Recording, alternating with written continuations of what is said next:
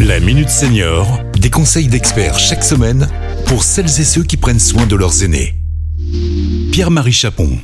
Bonjour, bonjour à tous. Je retrouve euh, Delphine Perrin, conseillère prévention à la CARSAT Rhône-Alpes. Bonjour Delphine. Bonjour Pierre-Marie. Et aujourd'hui, on va fêter un anniversaire. C'est l'anniversaire de la téléassistance. Et pour en parler, bah, rien de mieux qu'un cofondateur, le cofondateur de la téléassistance dans notre pays, Eric Arnoux. Bonjour. Bonjour Pierre-Marie. Alors, c'est quoi la téléassistance? Donc la téléassistance, c'est un dispositif qui permet à des personnes fragilisées de rester à leur domicile en toute sécurité afin de pouvoir, en cas de problème, alerter. Il y a une plateforme qui, 24 heures sur 24 et 7 jours sur 7, répond en temps réel à toutes les demandes qui peuvent être euh, donc, émises par des personnes qui en disposent. Alors, en fait, les 40 ans de la téléassistance euh, cette année, est-ce que vous pouvez nous raconter un peu son histoire? Tout à fait. Donc la téléassistance, nous avons commencé à travailler avec Georges Donc qui était l'autre cofondateur donc de la téléassistance. Nous avons commencé à en travailler en 1982 et en 1984, nous avons donc ouvert euh, officiellement le premier plateau de téléassistance au monde qui était basé donc au SAMU des Hauts-de-Seine, qui s'appelait Biotel 92 et qui était géré par le SAMU des Hauts-de-Seine et Jean Passeyer qui en était le fondateur. Et on a combien d'utilisateurs aujourd'hui de la téléassistance?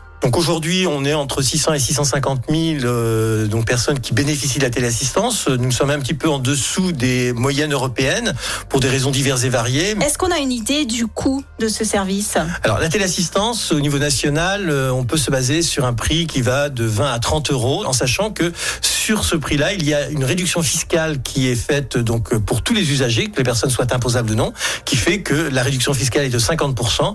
Donc on fait un calcul d'un prix qui va entre euh, euh, 10, 15 euh, euros maximum avec euh, pour avoir un dispositif de téléassistance complet et euh, Par mois, du coup. par mois, par mois, sans engagement. euh, Sans oublier également euh, la l'aide financière que peut apporter soit euh, le département, soit les caisses de retraite comme la CARSAT par exemple. Voilà, la personne doit demander systématiquement auprès soit de sa collectivité locale, soit auprès de la CARSAT, quelles sont les prises en charge qui peuvent être faites. Delphine Oui, euh, on aura l'occasion d'en reparler, hein, notamment euh, autour de l'aide thématique, euh, de comment euh, ces dispositifs s'intègrent dans le quotidien euh, des personnes, comment ils sont acceptés, et puis aussi comment euh, la CARSAT peut euh, apporter les aides aux personnes âgées pour euh, justement qu'elles puissent en bénéficier et vivre à domicile euh, le plus en sécurité possible. Merci à tous les deux. À bientôt. Cet épisode a été rendu possible grâce à la CARSAT Rhône-Alpes, Caisse d'assurance retraite et de la santé au travail, expert du bien vieillir.